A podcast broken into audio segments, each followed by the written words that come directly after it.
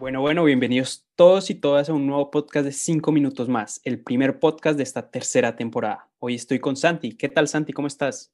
Hola, Fel. Yo muy bien, descansado de las vacaciones y listo para contar historias inéditas que tenemos en esta nueva temporada. Empezando por la de hoy, una historia poco conocida, pero muy interesante. Así es. ¿Qué dices si comenzamos? Vamos. Puedes escucharnos donde quieras, cuando quieras y con quien quieras, a través de Apple Podcast, Spotify y Anchor. Nos puedes encontrar como 5 minutos más con un signo de exclamación al final. Síguenos en nuestros perfiles de Instagram, Twitter y Facebook con el nombre de 5 Minutes More con un signo al final, donde estaremos publicando contenido extra, fotos y te mantendremos al tanto de los nuevos capítulos de 5 minutos más.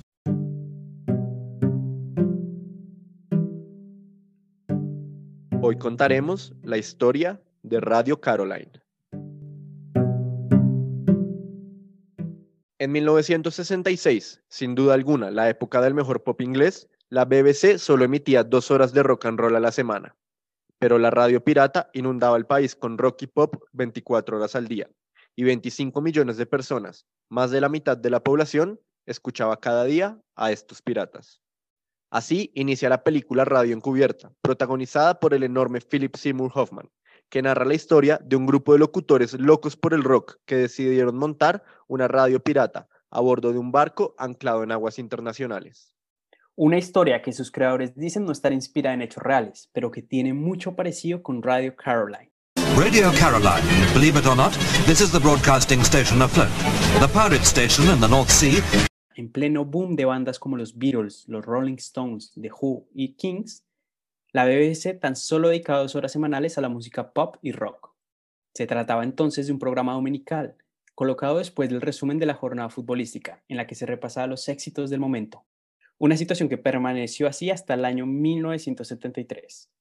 ¿Y por qué? La BBC tiene su origen en la década de los 20, cuando el gobierno británico, receloso del poder que tenía la radio, decide fundar la British Broadcasting Corporation, un órgano gubernamental destinado a controlar las ondas radiales.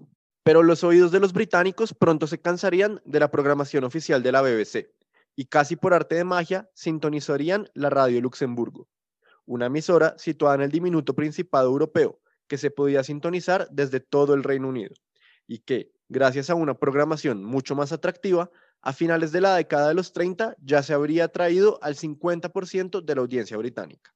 Sin embargo, no fue sino hasta la explosión del rock and roll cuando Radio Luxemburg vivió su mejor momento.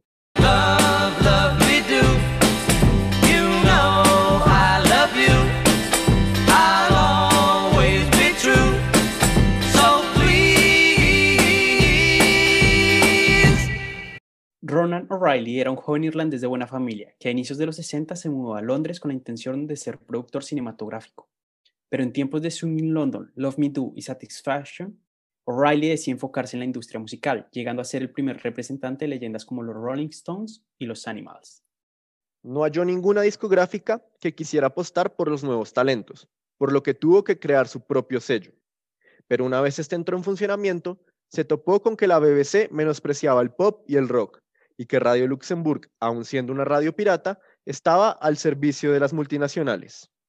Solución, creó su propia emisora, Radio Caroline. Water, we're an island race, and naturally we're at our best at the water's edge. For see what water inspires us to take instead of a suburban home. Which of us wouldn't be tempted to swap, or build a temple? Not many of us live on the water's actual exciting fringe, but how many of us wish we did? Riley empezó a fantasear con crear una emisora flotante, una estación de radio a bordo de un barco en aguas internacionales, dedicada en exclusiva a la programación musical. Para hacer de aquel sueño una realidad, adquirió un viejo buque llamado el Frederica y se fue hasta Estados Unidos para comprar el equipo técnico necesario. Fue en este viaje cuando hojeando un ejemplar de la revista Look, en la que aparecían unas fotos del presidente de los Estados Unidos, John F. Kennedy, con sus hijos John Jr. y Caroline, se le ocurrió el nombre de la emisora, Radio Caroline.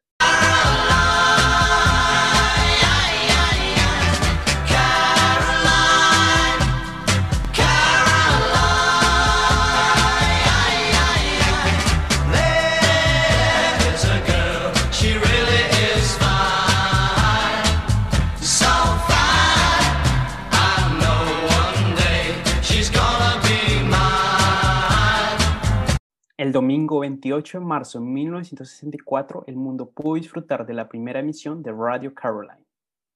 Esto es Radio Caroline en la frecuencia 199. Su emisora es solo música. Anunciaron el locutor Chris Moore y el actor Simon D. Y acto seguido sonó el tema Round Midnight de Jimmy McGriff. El éxito de Radio Caroline fue inmediato y personalidades como Johnny Walker y Tom Lodge se convirtieron en auténticas celebridades entre la juventud británica. Radio Caroline animó a muchas personas a crear su propia radio pirata y en un breve espacio de tiempo, las ondas radiales de la ciudad de Londres se inundaron con muchas estaciones como Swinging Radio England, Radio Britain y Radio London. A good question. Do you know what it's like to be free over the uh, over the years since Easter Sunday 1964? We have known what it's like to be free, and uh, the only trouble um, about freedom is that it scares a lot of people, particularly the people who themselves are not free. Sin embargo, el gobierno británico, hastiado con la cada vez mayor popularidad de estas emisoras, iniciaría una persecución sin tregua a las radios piratas, estableciendo una ley marítima que preveía el bloqueo de todas aquellas embarcaciones que albergaran una emisora. La falta de alimentos, de personal y de ingresos hizo que poco a poco todas las emisoras fueran cayendo. La última fue Radio Caroline, que desapareció el 3 de marzo de 1968.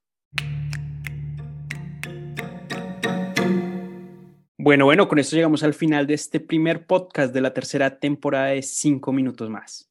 Radio Caroline sin duda es una historia poco conocida, pero que esperamos que a través de este podcast, al igual que la radio, llegue a muchos oyentes. Claro que sí, además estaremos publicando más contenido sobre Radio Caroline. Esto en nuestras redes sociales. Puedes seguirnos en Instagram, Facebook y Twitter como 5 Minutes More con un 5 al final. Publicaremos fotos, historias y datos que no conocías de Radio Caroline.